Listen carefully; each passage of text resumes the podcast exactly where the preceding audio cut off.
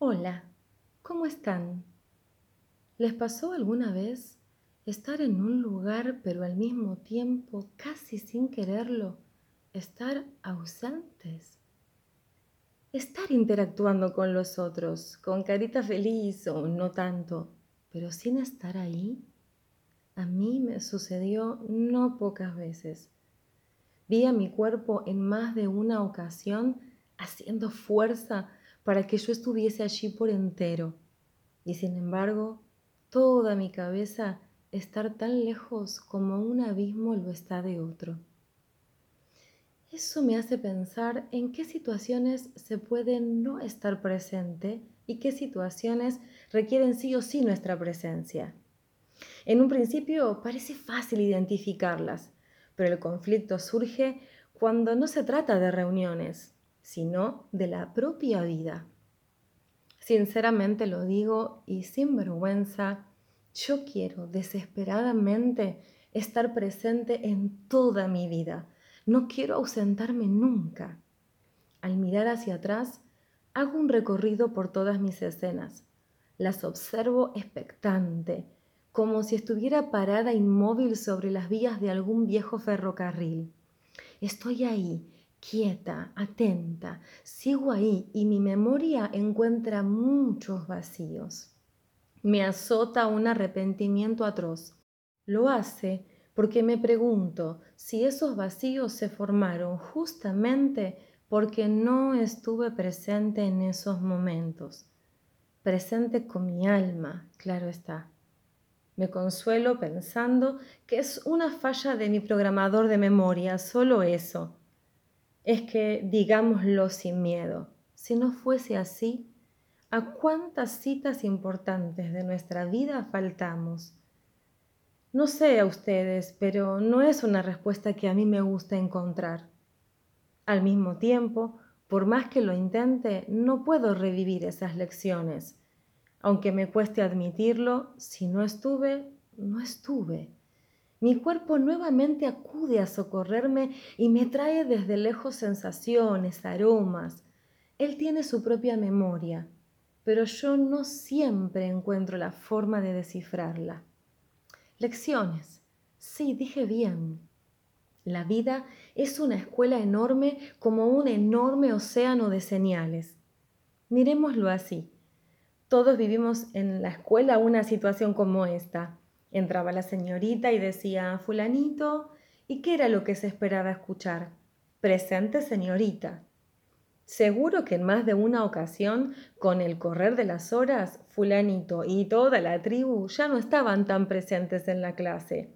Lo estarían físicamente, pero con la mente lejos, en otro lugar, pensando que lo más importante no estaba precisamente en la escuela.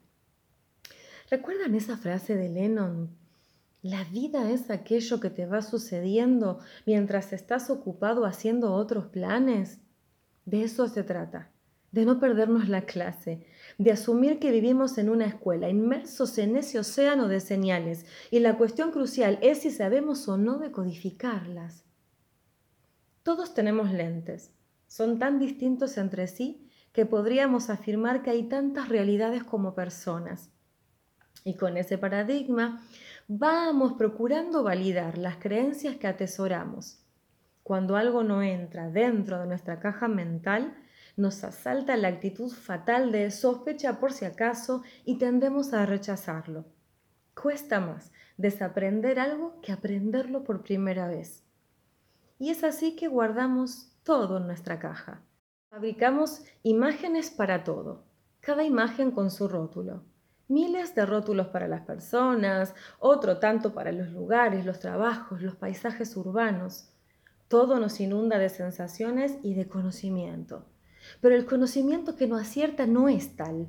Y si seguimos complejizando la cosa, para conocer es necesario estar, no puede uno andar por la vida acumulando faltas si se quiere justamente saber de qué se trata, no la vida como concepto universal y abstracto, sino la propia vida, la única que se tiene para vivir. A fin de bajar un poco los decibeles reflexivos de este instante, hay algo que podemos decir a favor de nuestras incongruencias. Y es que definitivamente, en definitiva, las cosas no son tan absolutas. Ni olvidamos todo, ni recordamos todo. Ni estuvimos tan presentes, ni estuvimos tan ausentes. Entonces, ¿cuál es el punto? Bueno, creo que estaría bien si decimos en principio que la vida está llena de momentos, algunos son espontáneos, casuales, pueden estar llenos de dolores o de inmensa gratificación, tanto como para echar mano de ellos y optimizar el corazón. De todos modos, todos los momentos valen, pero guarda, no todos valen igual. De todo se puede aprender si se está en conciencia plena, sí, de lo bueno y de lo que nos gustaría reiniciar. Pero hay vivencias que son distintas, son extraordinarias y se construyen con mucha presencia, porque lo trascendente se edifica a pura conciencia y no solo lleva un tiempo, lleva toda la vida. Lo trascendente nos exige compromiso, nos muestra en la cara para qué vivimos, cuál es esa razón gobernante de nuestro corazón. No ausentarnos de esa construcción nos conduce a ser coherentes entre el tiempo que llevamos aprendiendo los asuntos importantes y la manera que encontramos para expresar lo que aprendimos. Es ser coherentes entre nuestra genética y nuestra gestión. Nuestras sanas o no tan sanas costumbres reflejan si vivimos alineados a lo que decimos creer Vivimos en los procesos y es en esos procesos que elegimos a cuáles de los aprendizajes que tenemos les vamos a asignar valor de esenciales para nuestra vida. Un verdadero aprendizaje implica proceso, un comienzo, pero no necesariamente un final. No todo está resuelto en una elección. Aprender es superar los ruidos y quedarse con la sustancia de las cosas. La verdad es que solemos medir nuestra vida por los logros que tenemos o deseamos tener y ponemos muy fuerte el foco en los resultados. Pero ¿saben qué? Creo que es hora de hacer un giro y poner el acento en las situaciones que más allá de los logros nos provocan desafíos de superación, de trascendencia, Creo que es tiempo de izar la bandera de la atención sincera a la vida y no desmatricularnos de las lecciones que nos tocan aprender.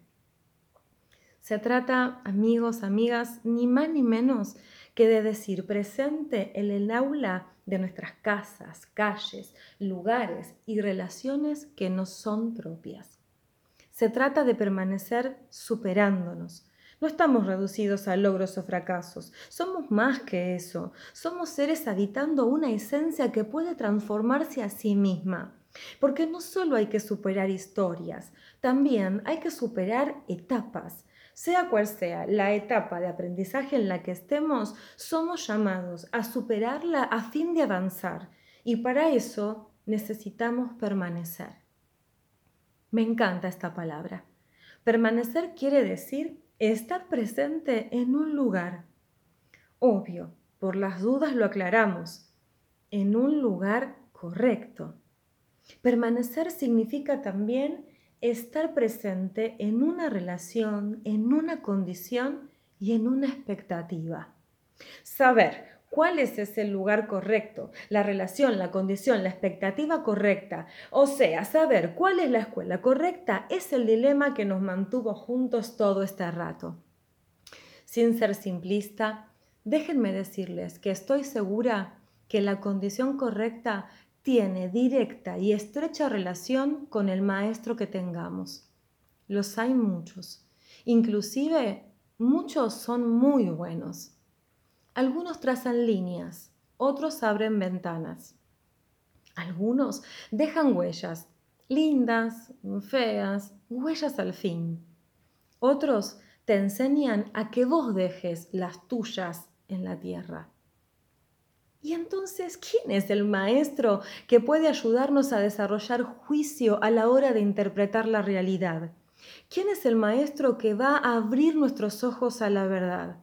Pues bien, no voy a despedirme sin antes compartirles la respuesta que me regalaron. No hay mejor maestro que el creador del aprendizaje, y ese es Dios. No escatima conocimiento, y su mayor deseo es que nosotros sepamos. Lo digo de otra forma, desea que seamos sabios. Sabe indicarnos los lugares precisos, sabe involucrarse en una relación con nuestro corazón, sabe habilitarnos la condición correcta que no es otra que la de ser personas amadas. Sabe hacerlo porque esta condición depende de su amor. Es el maestro que sabe provocar las expectativas justas. Sabe hacerlo porque las expectativas que tiene para nuestra vida no frustran, habilitan la superación. Dejar de aprender implica, aunque suene un tanto romántica al decirlo, morir un poco. Pero nosotros fuimos hechos para experimentar y capitalizar todo lo que nos constituye y define. Se trata de aprender a darle el valor justo a las cosas que nos suceden, para que nuestra vida no sea un montón de cabos sueltos sin posibilidad de sentido. Se trata de descubrir los escenarios en los que Dios nos pone. Para transitar este camino necesitamos un maestro con todas las letras y a Dios no le queda grande el título, lo lleva con todas las de la ley, porque es un maestro que nunca falta, nunca está ausente para nosotros, jamás. Él vive con la convicción de que cada encuentro con ustedes y conmigo es un momento que, lejos de ser casual, es de pura trascendencia. Él no está ausente ni para ustedes ni para mí. No peguemos el faltazo nosotros, digamos presente, permanezcamos en la escuela, la de las lecciones de lo que no se corrompe, dejémonos limpiar los lentes, aprendamos todo de nuevo si es necesario, porque en definitiva, estar presentes para Él, estar inscritos en la escuela de Dios, es estar presente para nosotros mismos. Gracias por pensar conmigo. Hasta la próxima búsqueda.